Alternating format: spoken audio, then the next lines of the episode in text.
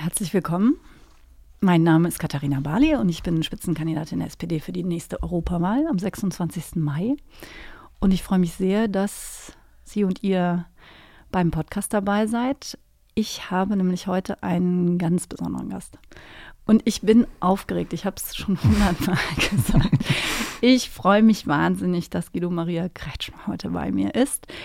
Ähm, den natürlich alle schon kennen. Hallo erstmal. Hallo. Aber ich sage trotzdem noch ein paar Worte. Ähm, warum freue ich mich so? Ich fange hinten an, weil ich ein Laster habe, dass ich, im, wann immer ich es kann und wo immer ich bin, wenn ich es kann, Shopping Queen gucke.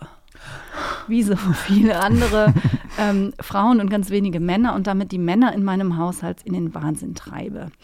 Das macht Guido Maria Kretschmer seit 2012, aber er ist natürlich schon viel länger Designer. Entdeckt von Udo Lindenberg, habe ich gelesen. Ja, ja, könnte man sagen. Also Udo war, glaube ich, der erste Prominente, der ähm, gesagt hat, ich brauche was von dir, Guido, kannst du mir was machen? dachte ich, gut, ich mach's. Und das war auf Ibiza, habe ich gelernt, genau. wo wir schon fast, fast bei Europa sind. Ähm, aber ich bringe jetzt erstmal noch die Vorstellung zu Ende. Ähm, für, mit Preisen überhäuft, Goldene Kamera und äh, Deutscher Fernsehpreis und was nicht alles. Und ähm, Autor, auch ein zweier erfolgreicher Stilratgeber, die ich mir unbedingt auch noch besorgen muss. Und Herausgeber und Autor der eigenen Zeitschrift Guido. So, herzlich willkommen. Ja, vielen Dank für die Einladung. Ich freue mich sehr. Ich freue mich echt wie Bolle. Und wir haben abgemacht, dass wir als allererstes die Rubrik Fundstück ähm, ähm, ja, durchführen. Wir haben beide was mitgebracht, was wir mit Europa verbinden. Und ich habe natürlich was mitgebracht, was mit Europa und mit Kleidung zu tun hat. Und das kann jetzt gleich einen Ohnmachtsanfall auslösen, weil das, das ist jetzt. Aber, gut, es ist blau. Ähm, es ist blau und es hat Sterne. Ach, ein europa Und das ist mein Europa-Hoodie. Ach, super. Ähm, wo, wenn man genau hinschaut, ein Stern, Stern fehlt. fehlt. Das heißt, der fehlt nicht, sondern der ist auf der Rückseite Ach, gelandet. Und wenn man ein bisschen interpretieren will, und ich als halbe Britin tue das dann natürlich, das ja. ist Großbritannien, das Vereinigte Königreich, was uns leider verlässt. Ich habe diesen Hoodie mal angehabt, eher durch Zufall auf einer Pressekonferenz und seitdem wird das als geniales modisches Statement von mir, das ich sehr bewusst natürlich gesetzt habe. Purer Zufall. Aber es ist schön und gescheit. So, das ist also mein, mein Fundstück Ach. und das verbinde ich mit Europa Geht das? Kann ich das als Politikerin überhaupt tragen? Absolut. Ich glaube, dass das, ähm, ich muss sagen, mich hat es gar nicht so überrascht, dass die das verlassen haben, die Briten, weil ich glaube, Leute, die auf der anderen Seite fahren, die irgendwie frei sind und die einen eigenen Humor haben und die eine eigene Währung hatten und so, die waren natürlich nicht so europäisch. Ich glaube, dass das ein großes Drama ist, was da passiert mhm. und dass da einfach vielleicht eine Generation zugeschlagen hat, die, ja, die die anderen waren feiern. Ich glaube, dass auch ein Beispiel gewesen wäre dafür, wie wichtig das ist, dass wir irgendwann online die Chance haben zu wählen. Dass mhm. eben Leute, die abends noch ausgegangen sind, am nächsten Morgen, wenn sie noch müde waren, auch dann hätten vielleicht gewählt und gesagt, okay, ich bin für Europa, es ist Teil meines Lebens. Und ich glaube, dass das so ein bisschen das gestern war, was da zum Einsatz kam. Mhm. Da gibt es ja immer die Geschichte, dass 65 Millionen am nächsten sagten, what is Brexit? Und ich glaube, dass das heute noch nicht mal die Leute richtig verstanden haben, dass man eben Angst hat. Aber Angst natürlich äh, ist natürlich verrückt, gerade in Europa, weil ich das natürlich äh, kennengelernt habe als eine als eine, ein großes Glück, würde ich sagen. Ich war immer mhm. Europäer, das habe ich erst später gemerkt, aber schon sehr früh gespürt, dass ich da überall hin will. Und ich habe ein gutes Gefühl zu England, weil ich ja auch in England war eine Zeit und könnte sofort Wo? nach England ziehen. Ich war in London, mhm. ganz schön. Dann war ich in Bath, in, mhm. in einen Winter lang in Bath, was ich sehr gemocht habe in diesem schönen Haus von Jane Seymour und habe dann, also England so schön kennengelernt von hinten, dieses Country-Gefühl und auch dieses Gemütliche, was das ja auch hat. Ständiger Nebel wahrscheinlich. Nebel, immer Nebel, aber irgendwie habe ich ein gutes Indoor gehabt mit den hm. Leuten. Ich finde das eine schöne Architektur, obwohl das ein bisschen schrabbelig manchmal auch ist. Aber ich habe das gemocht. Ich mochte immer diesen Blick und dieses Freie, was die Engländer haben. So ein bisschen hm. schräg eigentlich gar nicht so geschmackvoll, aber, aber so treu mit, mit dem, mit was Stil sie. Irgendwie, ja, mit Stil, Stil getragen. Genau, ne? und die sind irgendwie amüsant, auch bis ins hohe Alter, das hat mir auch gefallen. Und deswegen, ich glaube, dass es ein großes Drama ist für uns mhm. alle und ähm, ich finde es umso erschreckender, dass immer noch bei uns auch Leute, es Leute gibt, die glauben, dass das eine Lösung sein könnte. Was soll das? Ich, man sieht ja, dass es nicht geht. Ich meine, das hat, müsste der letzte Jahr verstanden haben. Aber es zeigt eben auch, dass wir in einer Zeit leben, wo Leute ähm, vergessen haben, das, was sie beschützt, was sie behütet. Ich meine, das, das mhm. hat was ich immer sage, was Willy Brandt ja mal gesagt hat, ohne Frieden ist alles ja. nichts. Und ich glaube, ohne Gemeinsamkeit in unserer Zeit ist eben gar nichts möglich. Ne? Aber es ist doch erstaunlich, dass das dann gerade dort passiert, weil die ja mit Irland, Nordirland eigentlich noch bis, also am spätesten noch erfahren haben, was das ist. Wer, wer dort älter ist als Ende 20, hat noch kriegsähnliche Zustände erlebt, anders als im Rest von Europa. Ich glaube, dass die Zeit eine verrückte ist. Ich glaube, dass Menschen spüren, dass sie vielleicht sich verlieren in der Welt, in der sie gerade leben, dass viele Dinge zu schnell gehen. Das ist mhm. ja auch so. Ich glaube, dass manche gar nicht mitgekommen sind. Und dann hat man immer das Gefühl, wenn es zu schnell geht und ich steige irgendwie aus, dann, dann vertraue ich auf das, was gestern war. Und gestern ist mhm. natürlich immer schwierig in einer Zeit, die so ins Morgen ähm, orientiert ist. Und ich glaube auch, dann kommt auch dieses Jung, Alt, dann diese Angst vor dem Fremden. Ich meine, dass das in England überhaupt ein Thema ist. Ich meine, wer hat denn in England das ganze Ding organisiert? Das waren doch immer die Inder. Ich meine, ich habe das erste Mal mit dem Indisch gegessen, das war in England. Also ich habe da so gute Leute mit Pakistanis erlebt und so viele gute Menschen. Jetzt muss man natürlich auch dazu sagen, ich komme aus der Klamotte, aus der Mode, mhm. weil wir Modeleute sind natürlich nicht die, die da groß mitreden können, weil wir das gar nicht kennen. Wir wissen schon immer, dass das sozusagen ja, dass das Fremde Sinn macht, weil wir immer eine Kombination waren mhm. aus Fremdartigkeit und wir immer die Kulturen der anderen schätzen, damit wir auch einen Look auf den Weg bekommen mhm. und merken, dass Menschen doch klein sind, wenn das sie. Ist auch Inspiration, ja, total, ne? von, dass man, von außen man braucht man immer da. die Sehnsucht, dass Mode überall passiert. Das hat man in London, mhm. Paris und jeder hat, hat einen Look. Und ich glaube, das ist ein großes Problem. Deswegen würde ich auch sagen, ganz ehrlich, in meinem Leben, ich habe das gar nicht mitbekommen. Ich habe das gar nicht mitbekommen, dass es so eine Bewegung gab. Ich hätte das nie gedacht. Ich war so erschüttert, als ich dann, wie glaube ich, wie viele, das ist vielleicht auch der Fehler, den ich und viele andere ja. oder was Politik auch gemacht hat, auch in England ganz viele gemacht haben, dass sie dachten, dass das kann ja nicht sein. Wir waren ja eigentlich nie so kultiviert wie, glaube ich, in den letzten Jahren, könnte man fast sagen, als man das Gefühl hatte, ach guck mal, es könnte wirklich sein, dass Frauen das gleiche verdienen wie Männer und irgendwie spürt man, dass man alles sein darf. Hm. Und auf einmal dreht sich das. Und das ist, glaube ich, das, was in England passiert. Deswegen finde ich das ein schönes Statement, das Textil zu tun, weil eben ich ja immer sage, Mode ist die Haut der Seele. Und es gibt einen Look, der in London ist, der, den ich schmerzlich vermissen würde, wenn es das nicht mehr geben würde. Das haben die sich immer behalten. Die waren immer ein bisschen gegen Mainstream. Und deswegen ähm, finde ich, ist das ein, ähm, das braucht vielleicht noch eine ganze Zeit. Ich hoffe ja immer andersrum gesagt, ich hoffe immer darauf, dass die einfach noch mal ein zweites Referendum mhm. machen, weil das dann vielleicht auch ein paar dann einsehen, dass das so nicht geht. Aber man sieht, wie schnell das geht. Ja, das, das habe ich übrigens schon vor zwei Jahren gesagt. Schon direkt nach dem ersten habe ich gesagt, wir wissen doch alle nicht, was das heißt. Ne? Und weder die, die. Remain gestimmt haben, noch die, die Brexit gestimmt haben, noch wir hier im, im Restkontinent haben noch eine Vorstellung davon. Lass die doch mal alles ausarbeiten und dann nochmal ja. noch abstimmen. Vielleicht passiert das ja auch.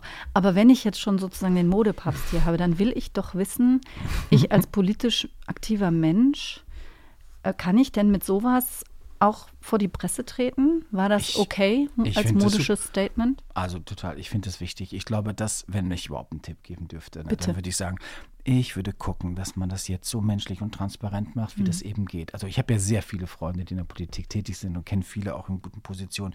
Und da sagt ganz oft, die müssten viel mehr mitbekommen, mit, wie es in dir brennt, was da für ein feiner Mensch ja. hintersteht. Also was da los ist, was deine Intention war. Und wenn man das nicht mehr erzählen kann und wenn man irgendwie dann nur noch die Politik oder die Politiker, man wird es doch nicht, das, wem sage ich es, wenn man nicht eine Sehnsucht hat, dass was besser wird, also dass man irgendwie was probiert. Klar merkt man irgendwann, wie in jeder Ehe, in jeder Familie, durch Mehrheiten ist das Elend natürlich da und hat natürlich auch viele Irre in der eigenen Partei. Das heißt ja nicht, dass oh, alle, ehrlich? sag ich mal, man hat ja auch die Altlast der eigenen Gesinnung, würde ich mal fast sagen. Es sind ja auch Menschen, wo man denkt, was hat der denn denn jetzt gerade vor? Also, das sind auch Menschen, die sich profilieren. Es gibt auch manche, die sich völlig verlieren, weil sie dann machtorientiert sind. Mhm. Klar, wenn man Menschen die Chance gibt, irgendwie was zu entscheiden, ist doch klar, dass manche eben auch verloren gehen. Aber ich glaube, dass, und zurück zum Textilen, ich glaube, dass das ein tolle, toller Moment ist, weil ich glaube an die Kraft also der Judikativen. Wenn die Judikative nicht mehr in der Lage ist, aufzupassen, und die Exekutive noch dazu, dann kann das alles andere ist dann eh verloren, weil ich glaube, das sind die, die ähm, eintreten müssen für Gesinnung. Da muss man frei sein. Wir haben eine große Geschichte, wir haben genau gewusst, was passiert. Wir hätten nie das Elend erlebt, hätten sich da Leute besonnen darauf, dass das mhm. ihre Aufgabe ist, nämlich irgendwie Recht zu sprechen, aufzupassen und im richtigen Moment Stopp zu rufen. Und ich glaube, deswegen finde ich das super. Also ich glaube, das ist das Beste, was man machen kann. Der verlorene Stern heißt natürlich auch, ich bin Europäerin. Das heißt aber auch, ähm, dass man sich erklärt, dass es ein Verlust ist und man spürt, dass genau. man Gemeinschaft erlebt, dass man, dass man vielleicht auch nur gemeinsam was tun kann und dass man gemeinsam auch vielleicht, ähm, ja, die Fahne hochhalten kann, finde ich, für mhm. Menschlichkeit, für Anstand, für soziale Gerechtigkeit und viele andere Dinge. Und deswegen finde ich das toll. Also mir gefällt das gut. Ich, das, das, erinnert mich jetzt gerade äh, mit dem verlorenen Stern daran. Ich habe mal durch Zufall, da war ich noch Familienministerin, da habe ich eine, eine Ausstellung dann ins ähm, Arbeitsministerium geholt, was ich dann auch noch geschäftsführend geleitet habe, von ähm, Kinderbuchillustratoren, die ähm, was zum Brexit gemacht haben. Und da war ein, oder was zu Europa gemacht haben, sowas. Und ähm, ein Brite hatte dann was zum Brexit gemacht und hatte spielende Kinder dargestellt, die alle so, so Leibchen trugen mit unterschiedlichen Fahnen. Das Kind mit der britischen Fahne hing an so einem Ballon und schwebte davon. Und er war anwesend bei der Vernissage und hat dann das erläutert und brach währenddessen in Tränen aus.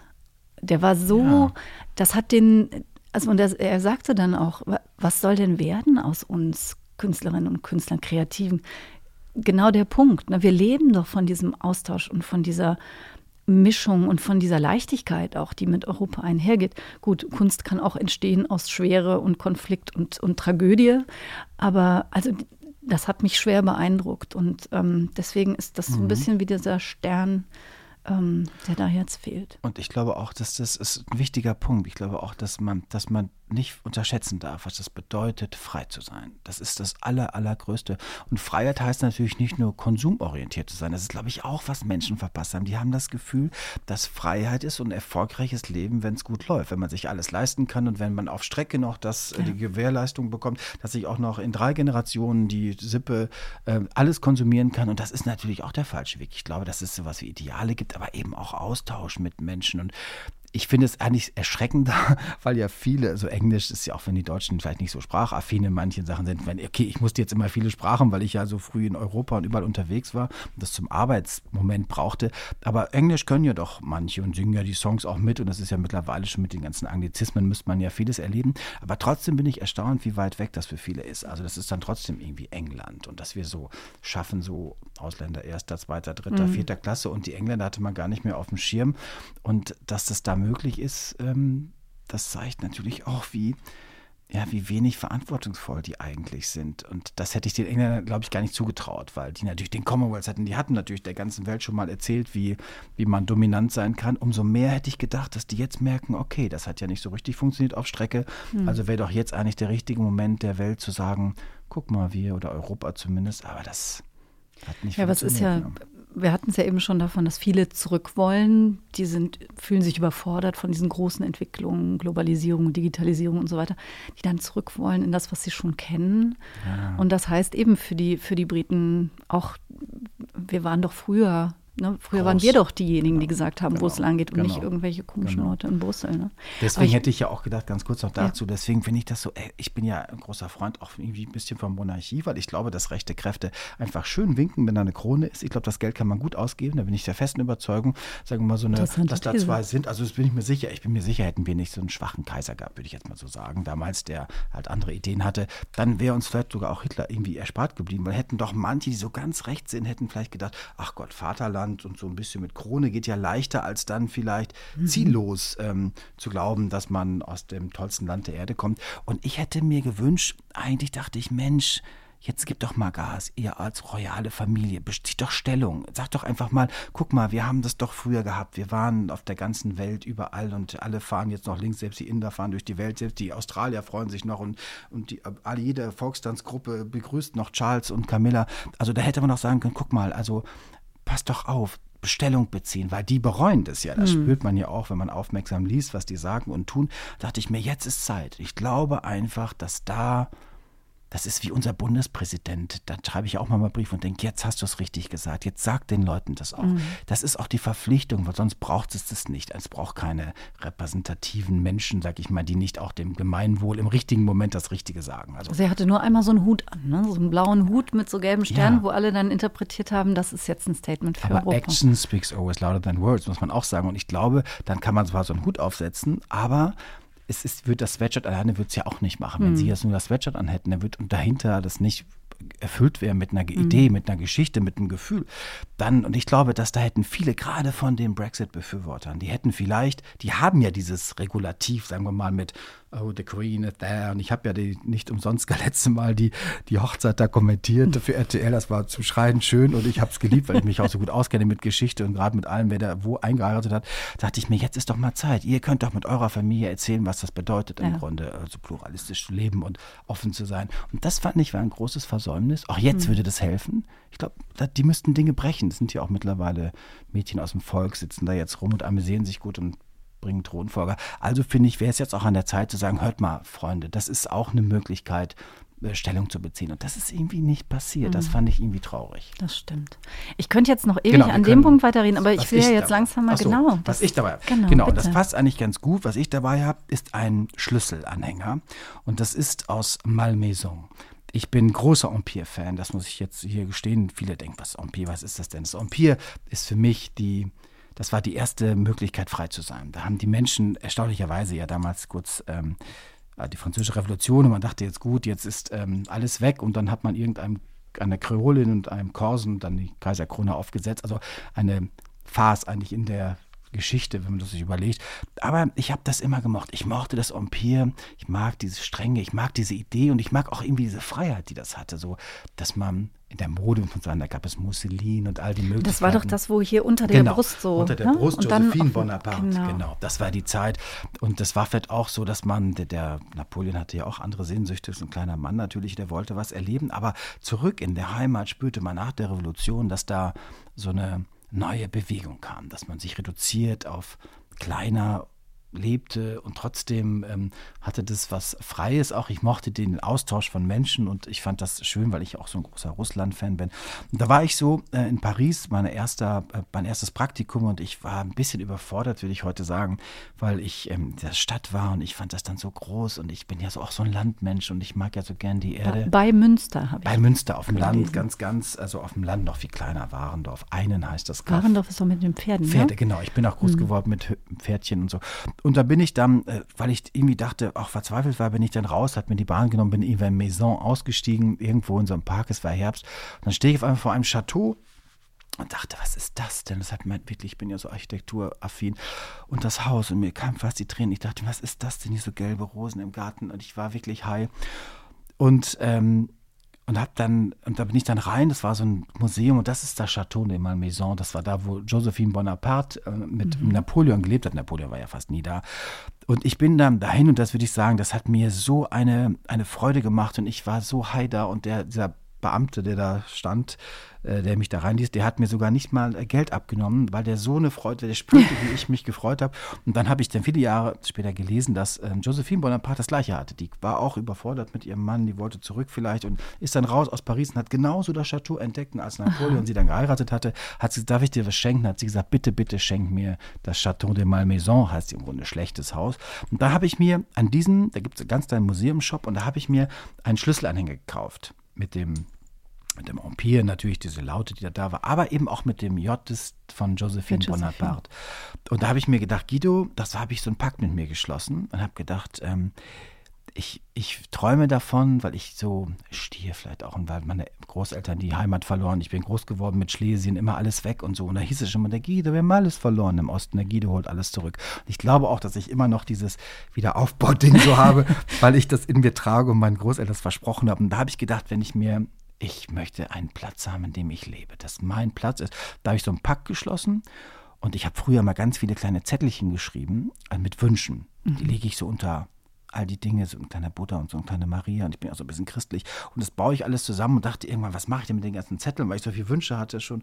Und habe die dann irgendwann verbrannt, hat mir eine Freundin gesagt. Und da habe ich gesagt, was mache ich mit der Asche? Und jetzt bringe ich, seitdem ich das, seitdem ich 18 Jahre alt bin, fahre ich jedes Jahr im Herbst nach Malmaison und streue meine Wünsche in die, das habe ich noch nie erzählt, in die, diese Asche in die Rosen von Malmaison. Oh, und, und da und, und ist so, dass ich mein erstes, meine erste Wohnung, die ich mir gekauft habe in Spanien, dann mit 21 Jahren schon erstaunlicherweise, ähm, habe ich dann, das war mein Schlüsselanhänger. Mhm. Den habe ich bis heute mein ganzes Leben in jedem Haus, in jeder Wohnung, wo ich auch auf der Welt gelebt habe, ist das immer mein Anhänger, weil mich das verbindet mit, ähm, mit diesem Haus, aber mehr mit dem Gefühl, dass ich, und jetzt kommt's, wie so ein bisschen wie auch wie Brexit, dass ich glaube, das hat mir so Kraft gegeben, dass ich dachte, ich bin ja auch jetzt nicht adelig geboren und ich hätte ja nicht die Chance gehabt. Also bei mir war wirklich alles andere als vorhergesehen, dass ich die Chance habe, das zu machen. Aber ich habe verstanden, ganz früh, dass wenn man brennt und wenn man wirklich was gerne macht, dass ich in einer freien Welt groß geworden bin, dass ich alles werden konnte. Ich war so ein kleiner Junge aus Westfalen mit meiner Geschichte und konnte Designer werden und konnte erfolgreich werden. Und das ist auch das, was Josephine Bonaparte war. Das war auch nur eine kleine Adlige irgendwo aus der kreolischen Region. Und auf einmal merkt man, dass man, wenn man wirklich will, dass alles möglich ist und dass das funktioniert, wenn man sich treu bleibt und wenn man nicht vergisst, dass dass man sich begeistert für irgendwas mhm. und dass man Träume hat und so. Und deswegen würde ich sagen, ist das auch europäisch für mich und für mhm. mich ist das mein Anfang gewesen. Und noch heute würde ich sagen, ist das manchmal, denke ich, wie irre ich da war und so. Aber ich bin heute noch da und spüre diese Verbindung, weil ich das mag, weil ich auch ein bisschen, bisschen Napoleon bin und ein bisschen Träume hatte und weg wollte. Und ich bin nicht militant und nicht kriegerisch und so, aber ich mag diese. Ein bisschen größer, das mag damit. Ich bin größer, das mag sein und genau und ich, ähm, aber ich habe trotzdem immer äh, gemocht, auch dass man irgendwie mutig ist mhm. und so und ähm, deswegen habe ich mal so früher so napolitanisches Papier gesammelt und so ein Kram. Heute denke was brauche ich eigentlich mit dem ganzen Plunder? aber ich, ähm, aber das ist vielleicht so ein bisschen die Geschichte. Deswegen würde ich sagen, ist das für mich Frankreich irgendwie nah, würde ich sagen, obwohl ich gar nicht so frankophil bin. Ich bin eigentlich viel mehr in Spanien zu Hause und England. Aber äh, das ist, was mich ähm, vielleicht auch das war meine erste europäische Erfahrung, so würde mhm. ich sagen. Aber da ist ja jetzt schon eine ganze Menge Europa drin gewesen. Also ja, London, Frankreich, ja, ja, Spanien, ähm, Schlesien. Schlesien und auch Italien und viele andere Plätze. Ich bin natürlich, ich weiß, wie Europa ist, schon sehr, sehr früh. Ich glaube, ich bin so erfolgreich geworden, auch zum Teil in meiner Corporate Fashion, in meinen Uniformen und diesen großen Unternehmungen, weil ich habe ja sehr früh schon sehr große Ausschreibungen mhm. gewonnen von Deutsche Bahn, Bahn und, aber auch äh, spanische Unternehmen, französische, englische. Also ich habe mhm. so vieles gemacht, weil ich halt als damals so Europa so kam für viele, war ich eigentlich schon da. Ich wusste, mhm. wie sich das anfühlt. Also ich hatte die Chance, in mehreren Sprachen das zu präsentieren, nicht weil ich jetzt so ausgeschlafen war, sondern weil ich immer spürte, ich lebte ja schon in Spanien, studiert da. Das war aber echt früh dann. Ich war ne? früh, ja, ja, ich wollte weg. Ich wollte, ich hatte, ich fand das toll in Deutschland, das muss ich schon sagen, aber ich würde heute, bin ich ja zurück nach Deutschland gekommen und ich treffe immer so viele Leute, die sagen, wenn ich mal, wenn es mir mal leisten kann, dann ziehen wir nach Mallorca, machen eine kleine Pension auf. Und ich dachte, nee, nee, ich habe das schon ganz früh gehabt, dieses Weg, und habe eher jetzt das Gefühl, nee, jetzt ist mein Platz hier. Jetzt mhm. ist irgendwie Heimat ist da, wo mein Herz schlägt, aber Heimat ist auch da, wo der Kochtopf steht, glaube ich manchmal. Und Heimat ist auch dann, wenn man so spürt, wo fing das an? Ich hätte mir vor 20 Jahren nicht vorstellen können, jemals wieder in Deutschland zu leben. Gar nicht gedacht. Ich habe schon in Fremdsprachen geträumt. Das ist ein wichtiger Moment, ja. wenn man zum ersten Mal denkt, ach Gott, das war ja schräg jetzt, dass das so ist. Oder mhm.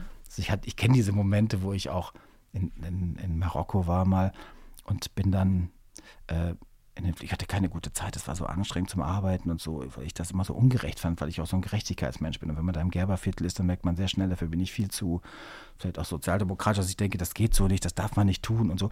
Und bin dann in den Flieger und dann dachte ich endlich zurück nach Hause. Und mhm. dann ist dann ein Iberia-Flieger, also ich bin mit Iberia natürlich zurück dann von ähm, Casablanca dann halt nach ähm, Madrid.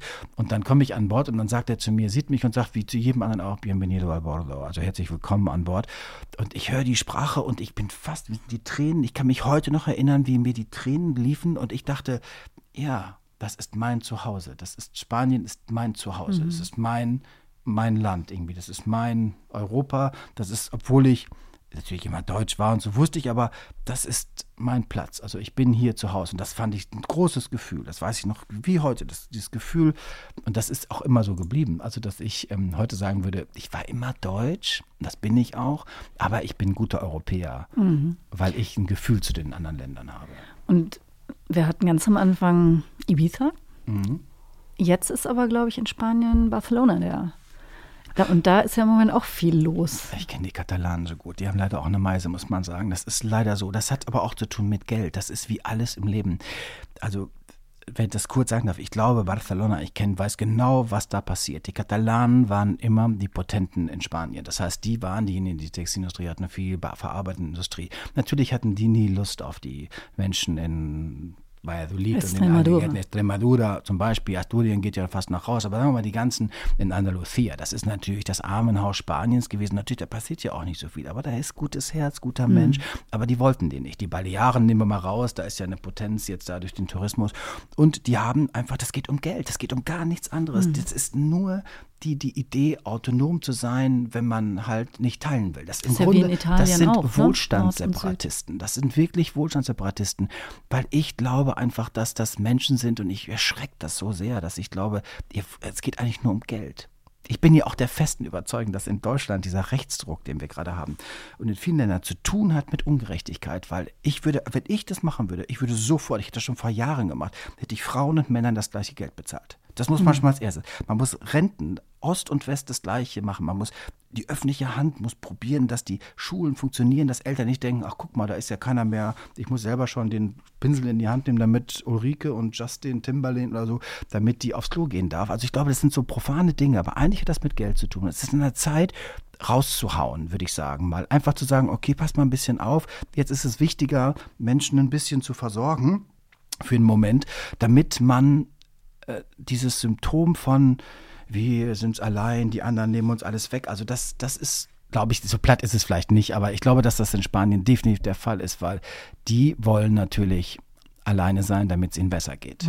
Also, Keine dass man das Idee. alles machen muss, das teile ich natürlich Genau. äh, 100 Prozent. Aber ob das der Grund ist für, für zumindest Rechtspopulismus, da, da frage ich mich Nee. immer, wir haben ja in, in, in Skandinavien so, so viele Rechtspopulisten und da Ja. denken wir ja immer, gibt es paradiesische Zustände, was das Soziale Ja, angeht. ich glaube nicht, das ist jetzt nicht der, die, die Ursache, das glaube ich nicht. Aber ich glaube, dass man in, dass man mit äh, Gerechtigkeit ein bisschen, äh, glaube ich, Dinge neutralisieren könnte. Ein bisschen. Das, Es hat vielleicht auch was mit, es hat doch auch was mit Identität zu tun, ne? indirekt. Ja. Also, dass man dann das Gefühl hat, man wird schlechter behandelt als die anderen. Da geht es gar nicht mal Ja. nur um.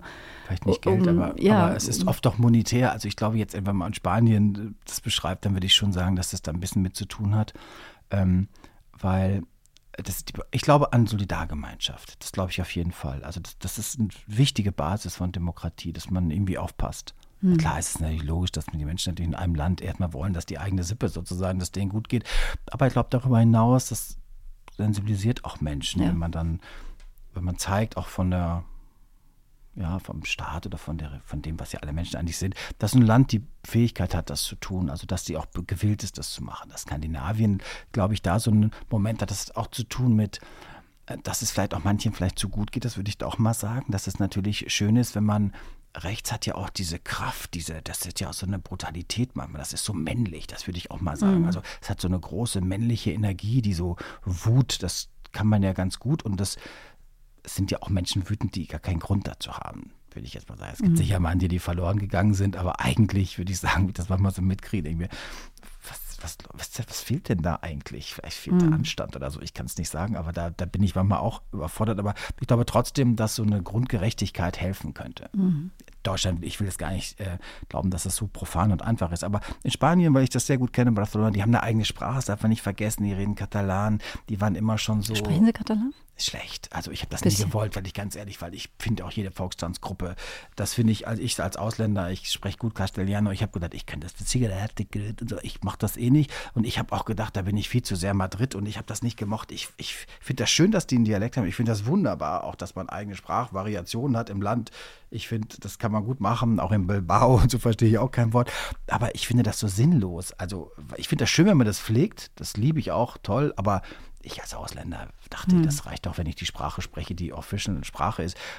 Wenn ich jetzt die Zeit gehabt hätte, würde ich sagen, hätte ich es vielleicht auch noch gelernt. Aber ich habe es auch nie so richtig gemocht. Ist nicht so mein, mein Ding. Hört sich ganz anders an. Ja, ja. Eine andere Melodie. Äh, also das ist, nee, das ist, also ich bin nicht so ein Katalan-Fan, vielleicht auch, weil ich das immer schwierig, weil alles, was offiziell ist, kommt ja in Katalan. Muss man natürlich auch die Geschichte wieder sehen, warum das der Fall ist und so mit Franco. Und die Spanier sind natürlich eigentlich auch ein gutes Land, aber die waren natürlich auch lange, als die ganze Welt schon demokratisch war, da haben die in Spanien noch schwarze Kriegen getragen. Das darf man nicht vergessen, was der spanische Barock getan hat. Also ich meine, die waren ja auch so retro wie kaum ein anderes Land. Also die, die haben, und die sind jetzt so befreit, deswegen ist es ja auch bei den liberalen, freien Menschen in Spanien, die können das nicht nachvollziehen, was da in Barcelona passiert. Und aber die Katalanen, und das ist auch wieder erschreckend, dass da viele Junge dabei sind. Ich habe auch Freunde, wo ich mal denke, ich könnte mal Freundschaften kündigen. Aber das sind ja auch ganze Familien, die da auseinanderdriften, gerade auch mit Freundeskreisen, die Madrileños sind natürlich, die in Madrid leben, sind natürlich ganz immer schon weit weg gewesen von, von Katalonien, von Barcelona. Und, ähm, aber es zeigt eben, wie schnell das geht und dass jede Volkstanzgruppe dann auch eben halt was Eigenes machen möchte. Ne? Ich würde gerne nochmal zurückkommen auf diese schlesische, schlesische ja.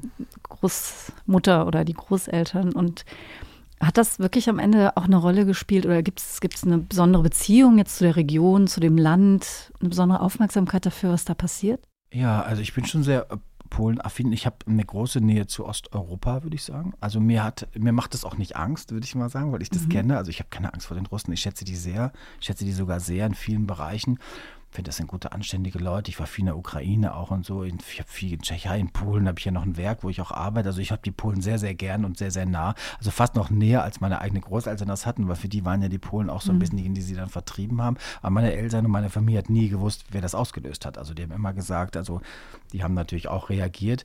Ich würde sagen, ähm, ich, meine Eltern, meine Groß, mein Vater kommt ja aus der Region von Katowice. Wir hatten also auch da eher so dem Arbeitsbereich Polen da. Ähm, äh, das zu Hause und äh, die haben das auch ein bisschen wie alle, die irgendwann weg mussten, verherrlichen natürlich eure Region. Da schmeckt es ja ein bisschen besser, das war so hübsch und alles war toll. Aber ich habe äh, mit meinem Vater dann so eine Reise unternommen, endlich dahin, in, in, seine Kindheit. Und ich muss sagen, ich kannte die Fluchtgeschichte fast besser als er, weil mein Vater es irgendwann auch verdrängt, weil er eine sehr heftige Geschichte hat im Lager. Und mein Vater hat wirklich das härteste Programm erlebt, auch als Jugendlicher und als Kind. Aber der hat es natürlich irgendwie, hatte, war der distanzierter. Und als wir dann da waren, ist das alles aus ihm rausgebrochen. Da habe ich gespürt, dass eben Heimat mehr ist als nur ähm, ein Ort, wo man geboren ist, sondern das ist ein tiefes Gefühl. Und ich war da irgendwie auch schon safe. Ich fand die Bude Horror, die meine, El meine Großeltern da verloren hatten. Die hatten natürlich im Baumarkt. Da gab es mittlerweile ja auch Baumärkte in Polen. Und die haben es natürlich total ruiniert, haben so ein Carport davor gesetzt. Und mein Vater, der war dem Tränen nahe. Der hat sich dann mit den Leuten, die da lebten, total solidarisiert. Ach, was haben sie schön gemacht. Und der spricht auch noch ein bisschen Polnisch. Und ich dachte immer, Heiland, was für eine Horrorbude. Aber es war so, dass ich merkte, das war zwar zu Tode renoviert, das ganze äh, Objekt, wo die früher gelebt hatten, aber das ist seine Heimat. Und mhm. als wir dann in der Kirche waren und so, wo dann seine Taufurkunde und so, mhm. da war alles weg, verloren. Das war, da war, das, da war der ein kleiner Junge wieder und so. Und deswegen würde ich sagen, habe ich da immer dieses Gefühl gehabt. Ich habe natürlich mit meiner Großmutter eine enge Verbindung gehabt, weil es war eine sehr gescheite, literaturaffine Mensch und ich habe sehr viel übernommen von diesen ja, von diesem Gefühl für deutsche Sprache, das würde ich schon auch sagen. Also ich habe, glaube ich, so viele Gedichte in meinem Leben gelernt, weil meine Oma die alle mitgebracht hat aus Schlesien. Und ich, ähm, und vielleicht weil ich dann so früh weg war, ich auch weiß, warum ich Deutschland mag. Ich weiß ganz genau, was das in mir auslöst. Ich weiß, was deutsche Sprache mit mir macht. Mhm. Ich weiß, was es ist, wenn ich ein deutsches Buch lese, das ist für mich anders. Ich weiß, wie das, wie das fühlt, wenn man zu Hause ist und so. Ich war so viele Jahre auch weg und Weihnachten und so. Ich habe schon so viel mitgenommen. Ich bin eigentlich Deutscher, als ich dachte, würde ich heute sagen. Und das habe ich da vielleicht anders wahrgenommen. Ich mhm. war, bin mehr sensibilisiert worden für. Und eben, dass ich natürlich, weil ich ja auch so katholisch aber so frei katholisch, so tolerant katholisch groß geworden bin, vielleicht auch durch diese Flüchtlingsgeschichte, da habe ich natürlich eine große Empathie für alles, was atmen kann für alles, was unterwegs ist. Also für mich muss man nicht besonders großartig sein, damit ich mich begeistern kann. Und das habe ich sicher von denen gelernt. Also dieses, diese Freundlichkeit oder so, dass mhm. ich da, das habe ich da auch gespürt. Dachte ich, Gott, ich bin ja auch so fast so ein also fast vom Konstitutionstyp. Dachte ich, ach du Scheiße, dachte ich so, jetzt bin ich auch noch so fast so ein polnischer Typ. Also von den Genen. Also als ich da war, dachte ich, ach schade, ne? Ich hätte mir auch gewünscht, mein Vater wäre aus, aus Trinidad Tobago gekommen. Hätte ich auch schön gefunden. Aber gut, jetzt kamen wir aus Schlesien. Aber ich hätte auch ganz gut, würde ich sagen, äh, ich wäre auch gern aus Mulatte gekommen im nächsten Leben. Sehr, sehr gern. Könnte mein Vater auch aus Togo kommen.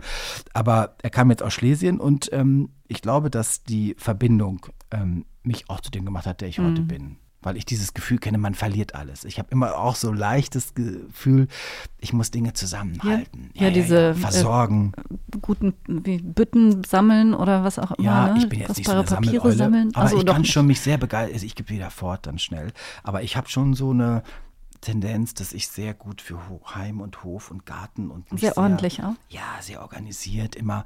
Ich habe auch immer so immer so wie fertig gepackt. Ich bin auch so auf der Hut. Das würde ich schon auch sagen. Ich bin auf der Hut. Ich bin sehr empfänglich, wenn ich was lese, wenn ich denke, das trifft mich so schwer manchmal, wenn ich, ich weiß noch, wie ich, wie mir die Tränen laufen, als ich das hörte, dass, wenn ich bei uns in der Gegend ist ja auch so ein Flüchtlingsheim angezündet worden, kurz nach Weihnachten, dann da laufen mir die Tränen, weil ich denke, das ist so unanständig, das könnte ich nicht. Also da wäre ich gar nicht dabei. Also das würde ich gar nicht hinkriegen. Also, mhm. dass man so, da habe ich viel zu viel Menschenrespekt und so. Da, da das habe ich sicher bekommen. Mhm. Dieses, auch dieses, dass man nicht vergisst, wo man herkommt. Und keiner geht doch, weil er irgendwie fröhlich ist. Und man geht ja nicht aus.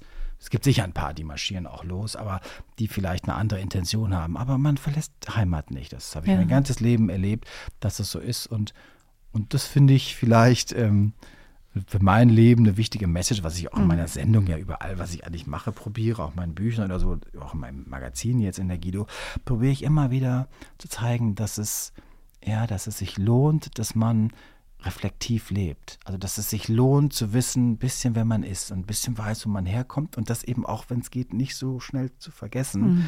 weil das auch, ähm, dann verliert man auch nicht den Kontakt zu den Menschen. Da bin ich bei Solidargemeinschaft und vielleicht auch bei dem, was was man dann als Aufgabe mitbekommen hat. Jeder in seinem Job irgendwie. Ja. Das geht natürlich bei mir leichter. So als Modevogel kann man ja schneller mal, da fliegt man ja auch vermutlich mehr, weil man mit mehr Europäern unterwegs ist. Aber Europa, das ist ein, ein wunderbarer Platz, finde ich. Ja. Und äh, ich bin natürlich gar nicht für Amerika, sondern ich war auch in Amerika meine Zeit. Also nichts, die sollen da gerne alles machen, aber ich bin da so weit weg. Also ich habe da auch eine schöne Zeit und ich kenne tolle Amerikaner und so, aber ist überhaupt nicht mein Ding. Es ist mir zu laut und so. Ich habe in New York alles durch. Ich kann mich wunderbar in Staten Island, bin ich ganz glücklich in den Hamptons, aber es ist auch so elitär, da kann da jeder irgendwie am Strand liegen. Das kann ich sehr, sehr gut. Ich fand auch Maine schön und auch San Francisco. Ich finde das alles wunderbar, aber ich habe so, so eine Sehnsucht nach Hause. Ne? Ja. Also ich bin wirklich Europa. Ich kann auch gut in Asien und so. Ich war ja in so vielen Stellen auf der Welt und so. Aber ich bin ich bin da wie der Papst, ich könnte das manchmal auch küssen. Ich mag das sehr, dieses, diese, ich mag Italien und Frankreich und Spanien und ich mag Portugal und ich mag auch irgendwie Polen und ich mag Holland und Belgien so gern. Und ich mag ähm, ja so viele Plätze. Also ich, ich Jetzt sind alle beleidigt, die nicht genannt wurden. Nee, ich kann auch gut. Also es gibt, es gibt so, ich bin, ich tue mich, also jetzt von Haus aus will ich sagen, so, ich hatte in Rumänien tue ich mich ein bisschen schwer, so ganz leicht, weil das so ein bisschen, hatte ich so viel Heftiges erlebt, also weil ich auch so früh in Rumänien damals war, wenn wir da produziert haben zum Teil. Mhm. Da habe ich mal so einen Moment gebraucht, bis ich dann dachte, ach, die ganzen sieben Bürgen, da merkt man ja auch wieder, Gott, das ist Deutsch. Also es gibt so Regionen, da würde ich jetzt zum Beispiel nicht so ein Gefühl haben, dass ich da unbedingt leben möchte. Auch Finnland finde ich super schön, da könnte ich auch nicht wohnen, es ist ja mir zu dunkel, aber ansonsten bin ich eigentlich breit bespielbar. Ja, und dass man, also das finde ich jetzt auch eine spannende Message, dass je mehr man eigentlich kennenlernt, umso mehr man eben auch das, die Verbindung dann zur eigenen Herkunft und zu dem hat, was viele Heimat nennen, ne? dass, man, ja. dass man das dann auch besonders zu schätzen weiß. Also das, das kann ich, ich auch, auch Vielleicht ist es auch so, dass man vielleicht viel mehr erzählen sollte, was man was das war, was da verloren gegangen ist, wenn man auch spricht. Ich glaube auch, dass es, ich habe das für mich so zwei Möglichkeiten. Es müsste eigentlich zwei Videos geben. Es müsste so immer, wenn man hierher kommt und wenn man vielleicht geflohen ist und denkt, was macht man, da ist ja auch so viel Zeit, bis man erstmal arbeiten darf. Das ist ja, ich bin ja so oft in so Auffanglagern auch gewesen, wo ich dachte, ach Mensch, warum macht ihr nicht einen tollen Film? Dachte ich so, zu sagen, hallo, das sind wir. Also zu zeigen, guck mal, bei uns kann man irgendwie mit Bikini unterwegs sein, trotzdem ist man nicht ein Flittchen. Also das wäre auch schon mal eine Chance. Also man kommt ja aus einem anderen Kulturkreis. Man könnte sagen, was wir alles sind. Also was mhm. bei uns alles möglich möglich ist. Und wenn dir das irgendwie gut gefällt, dass man sich vorstellen könnte, das könnte auch meins auf Strecke werden, dann finde ich, ist das schon mal eine Möglichkeit zu sagen, ach, so läuft das hier eigentlich. Weil es ist ja auch was anderes, als man vielleicht denkt, ach, guck mal, in Deutschland wird das alles toll sein. Auf der anderen Seite, glaube ich, wäre es genauso bereichernd, wenn auch das, würde ich auch Medien jetzt mal so nicht den Vorwurf machen, aber zumindest auch ein Versäumnis, zu zeigen, was ist denn da? Jetzt war ich ja so oft in meinem Leben in Syrien. Das mhm. ist ja so ein unglaubliches Land und ich habe da so, ich habe da die schönste Kommode meines Lebens gekauft, eine syrische Kommode aus ähm, Naka, wie sagt man auf Deutsch, ähm, Muschel, Muschel. Pelmut? Pelmut, Pelmut, genau. Genau, Pelmut heißt es auf Deutsch. Und das sind so diese kleinen Geschichten, was man da so erlebt, diese wahnsinnige Freundlichkeit. Das meine ich, also, dass man mehr erzählt, sicher auch von dem verloren gegangenen. Also nicht nur sieht, oh Gott, das ist alles ist vorbei, sondern zu sagen, was war das? Was ist das für eine Kultur? Was ist Heimat da gewesen? Also, wie fühlte sich das an? Und vielleicht da, vielleicht zu verstehen, ach, guck mal, was wäre, wenn bei uns die Gartenzwerge weggeschossen würden? Vielleicht würde man sich dann etwas anders organisieren mhm. und das wäre dann so ein mehr Verständnis. Und weil wir ja sehr bilderaffin sind, könnte ich mir vorstellen, dass das gut gehen würde, so eine Art. Ich nehme das mal mit als Anregung für, die, für die zivilgesellschaftlichen, das schön. Äh, die, die, die da so engagiert sind. Wobei für uns war damals das Spannende, dass ähm, die Jusos dann zum Beispiel im Zuge der Flüchtlinge auf einmal zusammengearbeitet haben mit dem Bund der Vertriebenen, mit Leuten, die da aktiv waren, weil ja. die ja sonst politisch meilenweit auseinander liegen. Ja. Aber genau aus dem Grund, wie diese, wie, wie die schlesischen Großeltern, die sagten, wir haben das erlebt. Mhm. Also wir wissen, wie das ist. Die, die gehen nicht freiwillig. Die, die, die sind genauso in Not, wie wir das damals waren. Und ähm, das muss man vielleicht auch hin und wieder noch Ja. mal ein bisschen bewusster machen. Ich muss ein bisschen auf, Ja. leider auf die Uhr schauen. Ich habe das vorher schon gesagt, dass wir ohne, ohne Probleme bin so auch mehrere verbal, ne? Stunden. Das ist doch herrlich. ähm, das wäre auch blöd, ne? so ein, Ja, so ein ja, Audioformat ohne verbal zu sein. Aber weil wir wollten noch ein, ein kleines Spiel spielen. Oh. Und das heißt Wahrheit oder Pflicht Ah, okay. von früher. Gut. Aber nichts jetzt mit Küssen oder so, keine Ja, Angst. Ich bin, Ähm, ich bin gut anfassbar, muss man sagen. Ich bin gut gedrückt Oh, das worden. Also ich bin sehr körperlich. Also mich auf der Straße sagen, okay, darf ich dich mal küssen? Denke ich, ja, wenn es nicht mit Zunge ist. Aber ich kann gut gedrückt werden. Ich bin da sehr, also das ich werde ja viel gedrückt sehr auf der gefährlich, Straße, das ne? natürlich ins Mikro zu sagen. Ja, ja, ne? aber ich bin sehr druckfähig. Also ich werde ganz, ich drücke ja ganz viele Menschen. Also Dafür hilft dann so ein schlesischer ja, ja, ja, ich Körperbau bin auch sehr, sehr. ja, ne? ja, komm ran. So, ne? Ja, genau. kann man gut, leider. Ne? Komm, jetzt nicht ernst. ähm, also Wahrheit oder Pflicht? Okay. Ähm, jetzt hätte ich natürlich jede Menge Fragen noch so aus, aus dieser ganzen Geschichte, die wir jetzt erzählt haben. Es ist völlig anders gelaufen, als ich gedacht Ja, habe. Ich dachte, wir würden auch noch so ein bisschen über Mode sprechen. Ich habe ja auch meine größten Modesünden. Die Fehlkäufe habe ich noch in meinem Koffer Echt? im Auto. Gott, die wollte ja ich nicht. eigentlich noch mal, aber egal. Das machen wir nächstes Es Mal. gibt ja keine Fehlkäufe, glaube ich, richtig. Es Also ich gibt nur, dass man, und das, deswegen ist es ja schon raus, das ist auch immer Spiegel der eigenen Seele. Dass dem Moment hat man sich gedacht, ach Gott, ich bin so ein heißes Ding, ich kaufe mir jetzt den Fummel. Und dann spürt man auf einmal, man kauft eine Illusion. Und das ist eigentlich auch nicht schlecht. Also ich kaufe mir mal auch Dinge, wo ich denke, genau so bin ich. Und dann habe ich es an und denke, nein, ich bin leider doch nicht. Also alle meine Fehlkäufe, ich habe nicht viele. Es sind drei Stücke, die in diesem Koffer sind und davon ist eigentlich einer kein Fehlkauf, weil den sehe ich öfter an, aber da hätte mich einfach mal ein Profi rein so, interessiert, okay. ob ich das wirklich darf. ähm, aber das eine ist so ein richtiger Fehlkauf und alle Fehlkäufe, die ich in meinem Leben gemacht habe, hatten was mit einem Wort zu tun. Mit? Und das heißt reduziert. Ah, Also manchmal lasse ich ne? mich dann, das ist ein Rock, der ist tatsächlich von Alexander McQueen. Das heißt Aber er ist nicht, trotzdem scheußlich. Ja. Aber ich, der passte und irgendwie fand ich den dann witzig und cool und habe gedacht, Mensch, mal was ganz anderes. Ich habe ihn noch nie angezogen. Und da hätte mich jetzt einfach mal interessiert. Ah, ja, der- genau, Der genau. sieht nämlich aus wie so eine so, Libelle. Aber den, Echt? den habe ich jetzt im Hast du Koffer. nicht und dabei? Das, Okay. Nein, das machen wir nachher. Ja. Also Wahrheit oder Pflicht. Ich wollte jetzt, wenn wir jetzt dann doch wieder bei Mode sind, dann ist Okay, meine gut. Frage, ähm, hat es das schon mal gegeben? Ähm, ein Kleidungsstück ähm, so mit viel Liebe designt und hängt dann am Ständer und man sagt super, super, super. Und dann zwei Wochen später sieht man das an einem Promi und sagt, ach du Scheiße, was habe ich denn da bloß gemacht?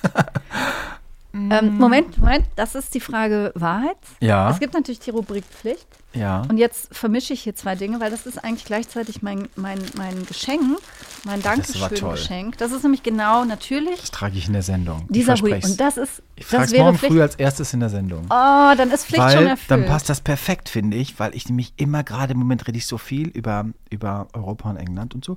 Deswegen, nee, das ist schon mal äh, Yay. jetzt schon entschieden. Also ich Okay, würde sagen, super. der Brauchen Alexander McQueen Rock ist jetzt schon durch. Ich nehme das Sweatshirt, weil ich das Oh. herrlich finde und ich drehe mich auch um. Ich werde meinem super. Tonmann sagen, ja, heute drehe ich mich um. Nee, das trage ich mit Wie Stolz schön. und gern, weil ich finde das wunderbar und ähm, es ist natürlich so ein bisschen FDP-Farben, muss man leider sagen. Und Muss so. man leider ich habe da etwas Sperre. Ne, seit Aber der letzten Bundestagswahl denke ich, also ist es auch Europa. Aber ich bin zu nah bei der Hamburger gewesen. Ne? Die hat sich da vermutlich auch im Grab umgedreht. Aber die habe ich mal kennengelernt gerne. auf Ich der auch. Toilette vom Bundesverfassungsgericht. da war ich ehrlich. 20. Echt? Aber ich fand die auch, ich habe sie ja, auch gesagt, wie toll ich sie Ja, fand. ich auch. ich habe mich allerdings nie getraut, ihr zu schreiben. Die kann wunderbar schreiben. Die hat mir Briefe geschrieben. Die hat mir mal einmal geschrieben, geschrieben, lieber Guido Maria, hat sie gesagt, ich kenne Sie nicht, aber ich sage Ihnen, bitte bleiben Sie der Mensch, der Sie sind. Und ich, Oh. das war ganz süß. Und die hat gesagt, und es, ich, ich werde, da war die schon ganz alt und hat die mir geschrieben, ganz süß hat die geschrieben, ich sage, ich verspreche ihm, dass ich, muss ich aufpassen, dass ich in der Gewissheit weiter, dass sie, dass ich in der Gewissheit alt und werde und vergehen werde, in der Gewissheit, dass ich weiß, dass es auch sie gibt und dass sie weitermachen. Das war ganz schön, also das war ganz süß. ganz ja, ja, es hat mich auch ganz toll getroffen. Also das Wissen, das waren zwei Briefe, also zweimal hat sie mir geschrieben und einmal habe ich sowas auch ganz jetzt bekommen von, von Blüm. Der kann wunderbare Aha. Briefe schreiben, den mag ich ja auch gern. Der kleine Mann, so süß, auch ein Schlesi, aber ich habe mal das Gefühl, das ist glaube ich gar kein Schlesi, aber er sieht so aus wie mein Vater. Und der kann so wunderbare Briefe schreiben. Der malt ja mit seinem Füller kleine Ge- Geschichten und so. Der guckt auch immer Shopping Queen und der hat mir das geschrieben.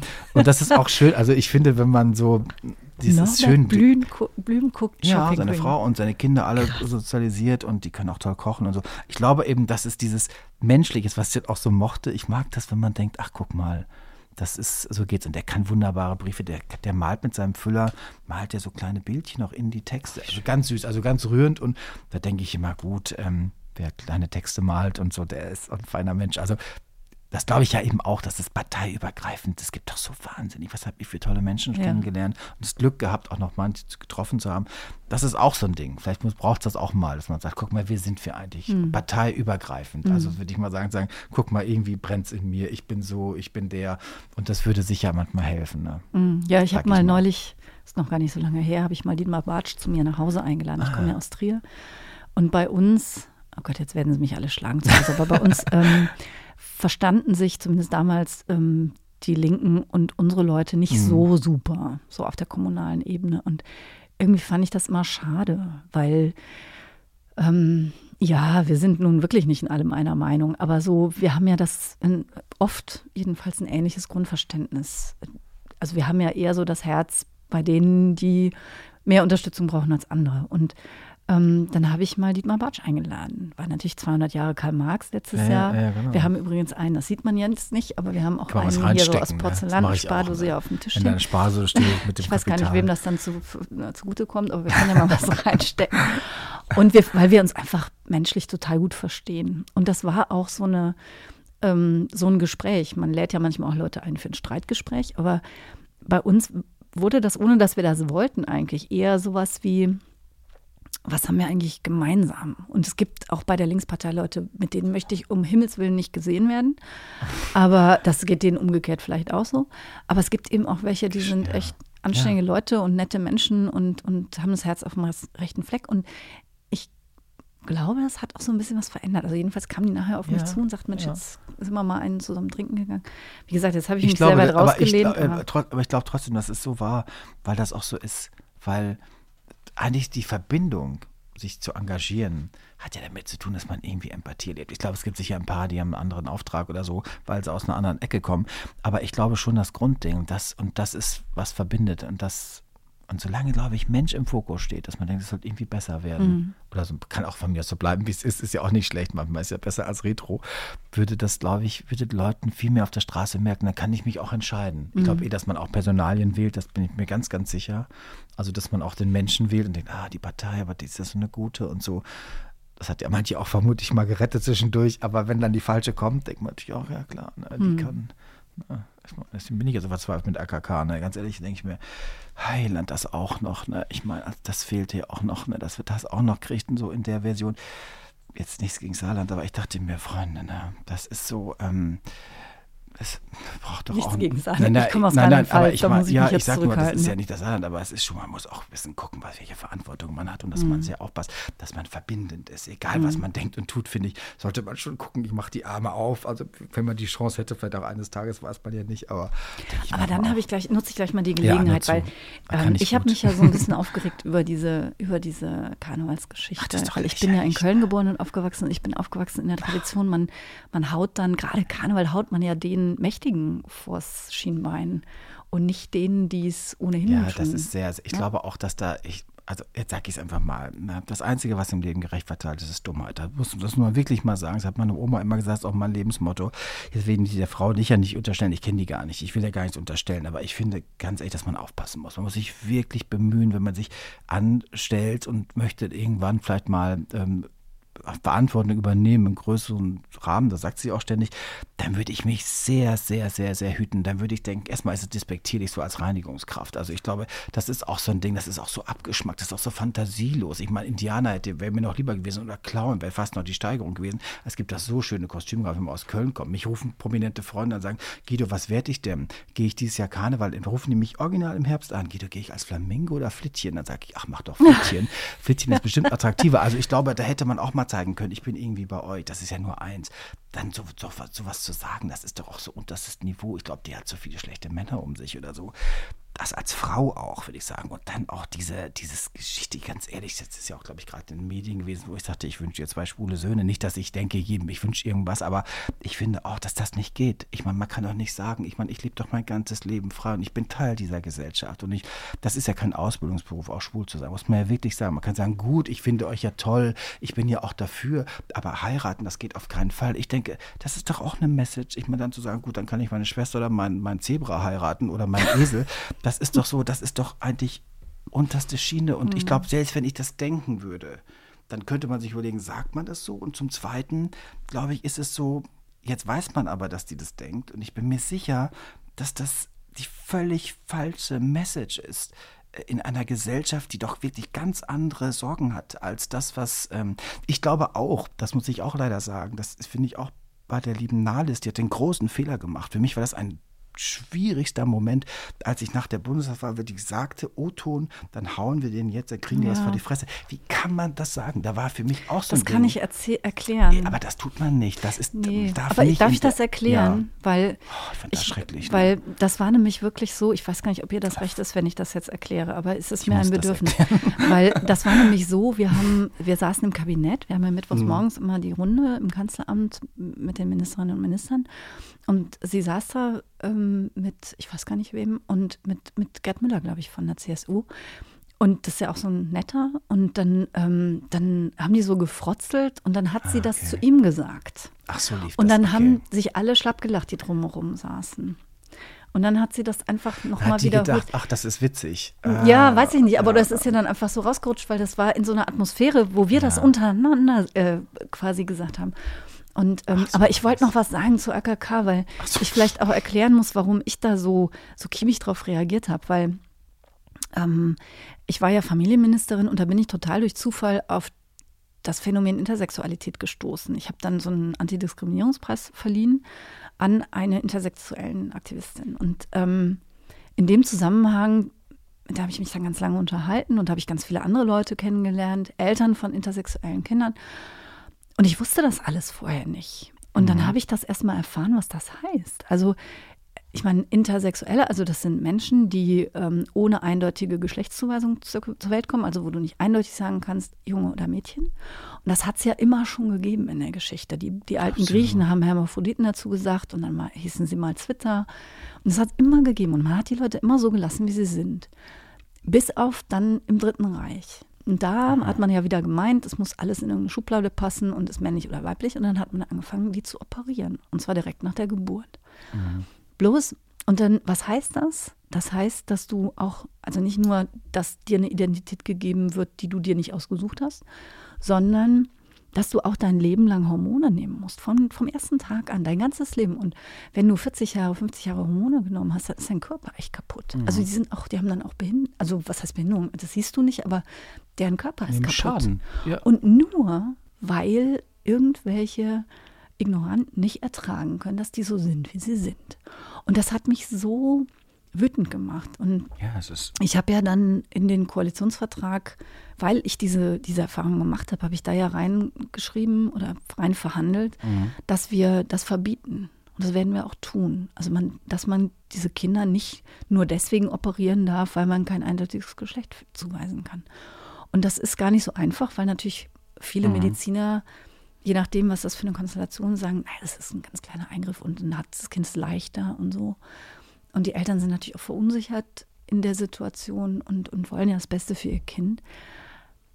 Aber deswegen hat mich das so, hat mich das so geärgert, weil, weil ja. und ich, ich habe inzwischen die Befürchtung, auch wie das sich jetzt so weiterentwickelt hat. Die Kehrseite ist natürlich, man bedient damit bei ganz vielen Absolut. Leuten die niederen Instinkte. Absolut. Und inzwischen ärgert mich das noch mehr, weil ich das Gefühl habe, das wird jetzt auch noch so instrumentalisiert.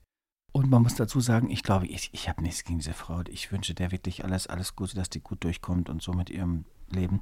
Aber ich finde einfach, wenn man sowas sagt und man spürt, dass man vielleicht da Menschen verletzt hat. Und ich glaube, wenn man in der Position ist, ich bin selber lange Unternehmer und Chef gewesen. Ich habe mich mein Leben lang gehütet und ich habe jeden Tag eine Sendung, wo ich sehr aufpassen muss, auf was ich mhm. sage.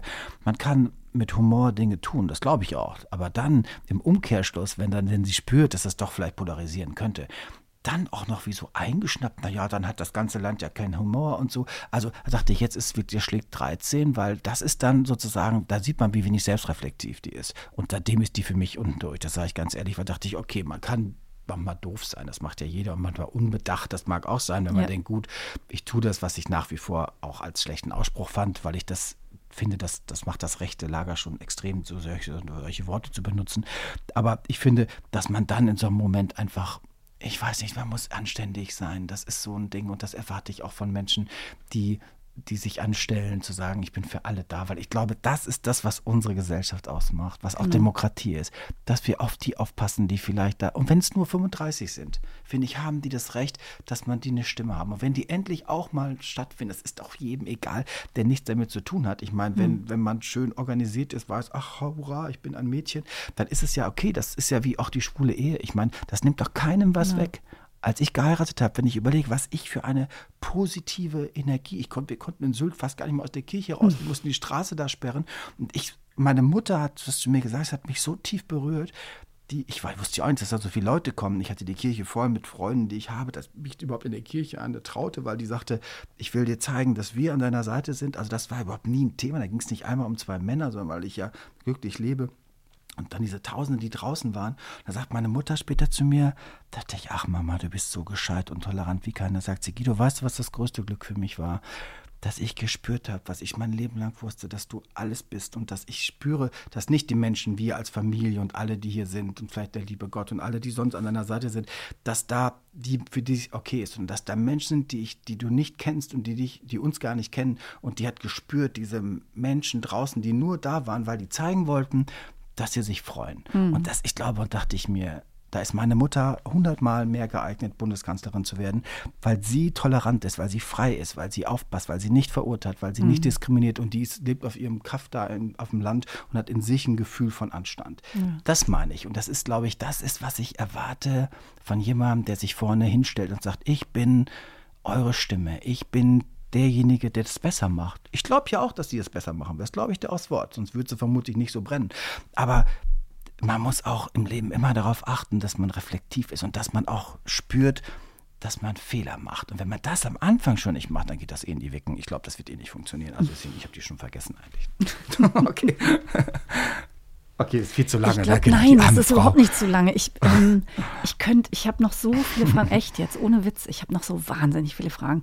Ich bin auch so schrecklich aber, politisch, das ist auch das Problem. Ja, aber das aber, ist doch klasse. Ja, sonst, ja, sonst ne? ich meine, das soll, das soll ja. hier nicht nur, das hat ja, schon auch was mit Politik zu tun und mit, aber eben genau mit dieser Art von Politik. Also nicht mit Parteipolitik, sondern mit dieser Frage von Werten. Und das, das ich möchte da wirklich, ich, ich möchte, dass wir uns nachher gleich auch einmal kurz drücken, weil das spricht mir so aus der Seele. Es geht so sehr darum, dass man den Menschen auch das Gefühl gibt, ihr seid, ihr seid richtig so, wie ihr seid. Also das ist für auch mich wertvoll. so ein Anliegen. Jeder von ja. euch, deswegen bin ich mit dem Begriff Toleranz immer so ein bisschen, weil Toleranz ist eigentlich nur, dass man sagt, ähm, ich, ich, ich nehme das so hin. Ich, ich finde ja Akzeptanz noch wichtiger. Absolut. Also ich finde, ja, ja. ich, ich finde dich als Mensch so, so, ich nehme dich an. So, ja. wie, so wie du bist. Was kannst du dafür, sage ich ganz ehrlich, wenn eine Gesellschaft nicht in der Lage ist, sag mal, sowas zu akzeptieren? Wie soll das denn Menschen sein, die geboren werden mit einem Beinchen? Ich sage doch jeden Tag in meiner Sendung, du musst, auch wenn du kleine, dicke Beinchen hast, natürlich ist das schön, vielleicht Beine zu haben wie Toni Gahn oder so, aber wenn die dich gut durchs Leben bringen, dann musst du anfangen, dass du die magst, deine Beinchen, dass du den dicken Hintern machst und wackelst genau. damit. Also, dass man das, was man hat, daraus irgendwas macht. Und die, die vermeintlich, es gibt auch Menschen, da ist auch ganz wenig. Aber auch die, da ist irgendwas brennt da. Und da muss man aufpassen, dass man die auch abholt. Die wissen doch selber, wo ihre Limits manchmal sind und so. Natürlich, was kannst du dafür, wenn die Nase nicht genau in der Mitte sitzt oder so. Aber wenn aber alle drumherum sagen, ach guck mal, ne, die süße Elke, ne, dann passt das auch. Und ich glaube, das ist das, was Gesellschaft machen muss. Und das, das was kann Politik nur tun. Politik mhm. redet nur, ist laut, ist verbalisiert das, was vielleicht auch die Sehnsucht ist von uns allen, dass es gut wird und gut bleibt und gut geht. Und das, deswegen glaube ich an Menschen, die, die, deswegen bin ich auch hergekommen, weil ich sie mag, weil ich denke, das oh. ist gescheit. Ich finde jemand, der aufrichtig ist. Und äh, ich hätte manchen Einladungen wäre ich nicht gefolgt, nicht, weil ich denke, gut, das nicht, äh, damit habe ich nichts zu tun. Aber ich finde, man spürt auch Menschen an, ob da welche Intention da ist. Das ist auch nur ein Gefühl manchmal. Jetzt habe ich ein aber- bisschen in Nein, nein, aber das ist ja so. Sonst, und der Frank hat gesagt, da gehst du auf jeden Fall hin. Und äh, weil die sieht aus wie unsere liebe Freundin Heike. Das ist auch so eine ganz tolle Frau, die äh, in Spanien lebt und die bestsprachigste, deutschsprachig, spanisch sprechende Frau ist, die ich jemals getroffen habe. Und die sagt, die sieht ja aus wie Heikes Schwester. Und das ist ja auch so. Deswegen. Äh, Dann ich viele gesagt, ich Grüße an Frank und viele Grüße ich, an Heike. sich. Ja, ich. Aber ich glaube, das ist jetzt auch der Grund, wenn ich meinen Männern zu Hause immer sagen muss, warum ich Shopping gucke. Weil ich ja eigentlich auch, ich bin echt nicht materialistisch. Also ich, ich kaufe ganz, ich kaufe nicht viele Klamotten, wenn, dann kaufe Mhm. ich wirklich, und die, die trage ich dann auch Jahre und Jahrzehnte manchmal. Aber ich glaube, das ist genau der Punkt. Ich liebe immer diesen, diesen Moment. Ich sage jetzt einfach mal du, wir haben uns, ich, Ja. aber ich möchte das jetzt gerne mal, Ja. wo du rauskommst Ja. und, und sagst, ähm, hallo, und dann, dann immer irgendwas, irgendwas Charmantes zu den Mädels. Also Weil das auch so ist. und äh, bei, bei der einen ist es halt so, wie die mit ihrem Mann umgeht, oder bei der anderen ist es ähm, das Lachen, oder bei der dritten ist es das Zupacken oder so. Und alle kriegen irgendwie eine Anerkennung dafür, wie sie sind. Und ich glaube, das ist genau das, was mich so da fasziniert und hält, neben den ganzen anderen, dass ich immer denke, aha, das kann Nee, man das ist also eine auch mal Empathie, das ist, das ist auch eine Liebe zum Menschen. Weil ich Genau. sage immer, beim Mode guckt der Kopf oben raus. Da ist ein Mensch. Und ich habe einmal, ich war mal in Amsterdam bei einer Ausstellung, da habe ich eine große Retrospektive im Reichsmuseum gesehen, weil Frank ist ja so wahnsinnig kunstaffin. Ich sitze ja in allen Ausstellungen, weil ich immer Frank folgen muss. Und ich liebe Kunst auch, aber nicht so intensiv wie er. Aber ich gehe mit. Und dann habe ich eine Ausstellung gesehen von Dior. Wunderschön. Und dann war da so eine da habe ich zum ersten Mal eine Installation von Mode gesehen ohne Menschen. Das waren so Puppen, die auf so einem Laufsteg waren. Das war so ein Band, wie so auf so einem Band beim Flughafen.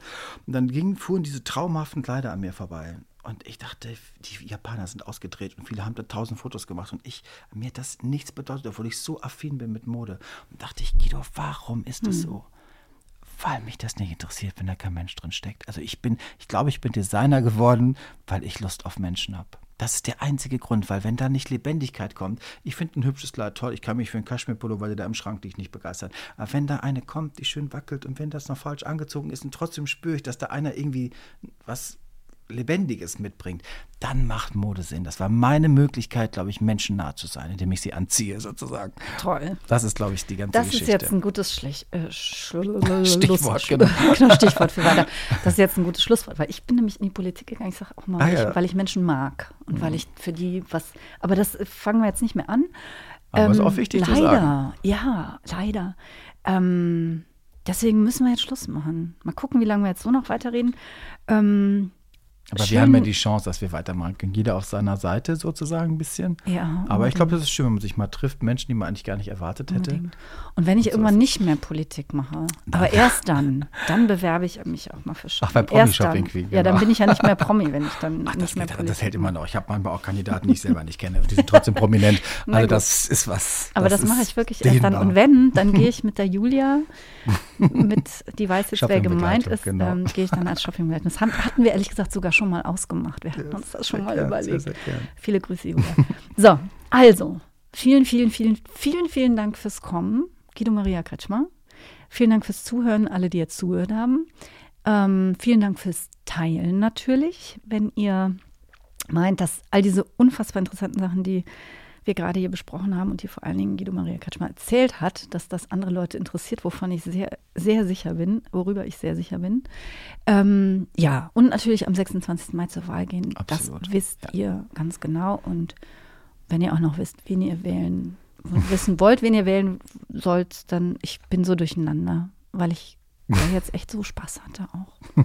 Also dann, dann schreibt mir eine Mail, dann sage ich euch auch noch, wen ihr wählen sollt. Okay, macht's gut, ihr Lieben. Tschüss, Dankeschön. alles gut. Ja, hat mich auch gefreut.